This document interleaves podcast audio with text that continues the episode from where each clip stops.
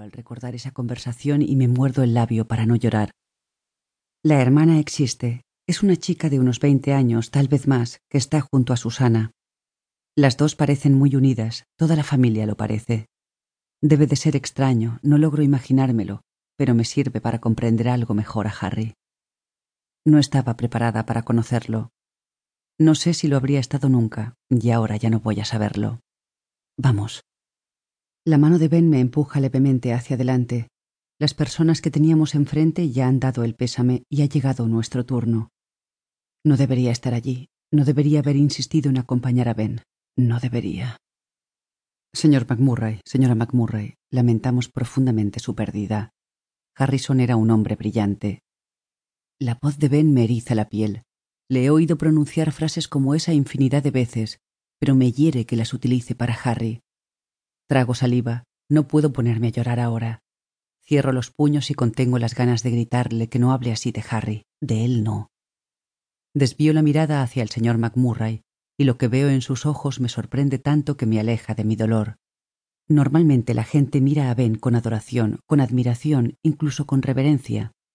Pero ese hombre no se siente ni lo más mínimamente impresionado por estar frente a Benedict Holmes, igual que Harry. El señor McMurray me mira. No me atraviesa con la mirada igual que hace todo el mundo al verme. Siento que para él no soy un mero accesorio, un adorno colgado del brazo de uno de los hombres más poderosos de Washington, y tal vez del país. Esa lágrima que he logrado contener hasta ahora me resbala por la mejilla. Ese hombre sonríe igual que Harry y me está matando. Gracias por venir, señora Holmes. Me tiende la mano y se la estrecho. Notará que estoy temblando. Él cubre la mía, la engulle entre las suyas y me consuela con el gesto y la mirada. Tanto mi esposa como yo teníamos a Harry en mucha estima. Ben está a mi espalda, hablando con el señor McMurray, pero éste sigue sin prestarle demasiada atención. Me suelta la mano para aceptarla de mi marido. La postura carece de la calidez con la que me ha tratado a mí, aunque Ben no lo aprecia. Él estrecha tantas manos a lo largo del día que estoy segura de que su cuerpo ni siquiera lo siente. Vuelvo a notar el escalofrío de antes. Es como una gota de agua helada resbalándome por la espalda. Se me acelera el corazón y desvío la mirada hacia el ataúd en busca de ¿En busca de qué? Harry ya no está. Su ausencia me golpea de repente y me muerdo el labio para disimular el temblor. ¿Se encuentra bien, querida? Oh, Dios mío, la madre de Harrison me mira preocupada. ¿Qué puedo decirle? Nada, ella acaba de perder a su hijo y yo...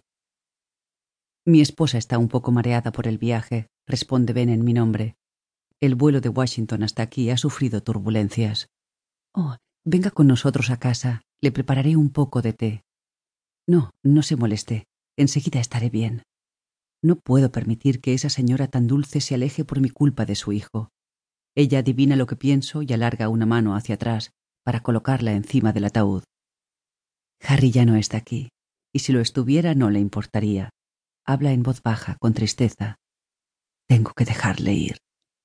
El señor McMurray abraza a su esposa. Me siento más intrusa que antes y aparto la mirada. Me topo con la de Kev McMurray y veo que me observa intrigado, demasiado. En sus ojos hay rabia, está furioso. La tristeza parece ausente. No puedo aguantar la inspección. Tengo miedo de perder la poca calma que me ha permitido llegar hasta allí. Debería decirle algo. Estoy frente a él. Me corresponde a mí tomar la palabra. Siento mucho lo de su hermano, señor McMurray. Llámeme Kev, me tiende la mano, señora Holmes. Se la estrecho solo un segundo porque no me veo capaz de tocarle más. Demasiada angustia, demasiadas similitudes. Ben le da entonces el pésame y en menos de unos segundos nos encontramos frente al ataúd. Acelero el paso, no voy a acercarme. Eso sí que no puedo hacerlo. Ben, sin embargo, camina hasta allí y coloca la mano encima de la madera unos segundos. Lo observo intrigada. No sé si es sincero o si forma parte de su repertorio de emociones postizas y perfectamente calculadas. La hermana de Harry, Lillian, está hablando con su cuñada. Si las hubiese conocido en otras circunstancias, probablemente me acercaría a ellas e intercambiaría algunas frases educadas. Quizá también alguna sería verdad. Cojo aire despacio y salgo de la pequeña ermita. En el exterior están esperándonos distintos coches. Hay dos